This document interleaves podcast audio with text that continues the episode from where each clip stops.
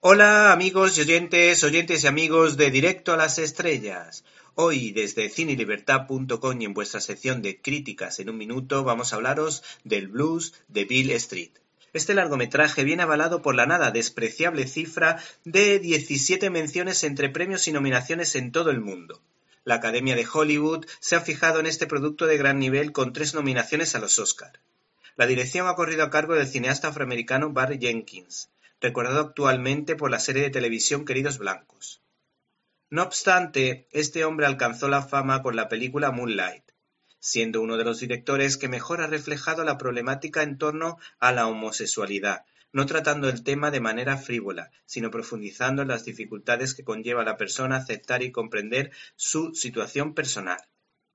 Este realizador adapta la novela de James Baldwin titulada If Bill Street Cool, esta es la historia de una mujer coraje de esas que dan la vida por los demás, pues intenta llevar su embarazo a buen puerto mientras intenta demostrar la inocencia de su novio acusado injustamente de violación. El trabajo con los actores es brillantísimo.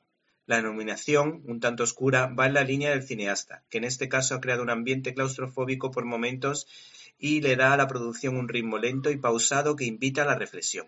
Sin embargo, en algunos momentos esa técnica narrativa se convierte en un lastre, ya que le quita fuerza en algunas escenas demasiado largas a una producción. ¿Te está gustando este episodio? Hazte fan desde el botón Apoyar del podcast de Nivos. Elige tu aportación y podrás escuchar este y el resto de sus episodios extra. Además, ayudarás a su productor a seguir creando contenido con la misma pasión y dedicación.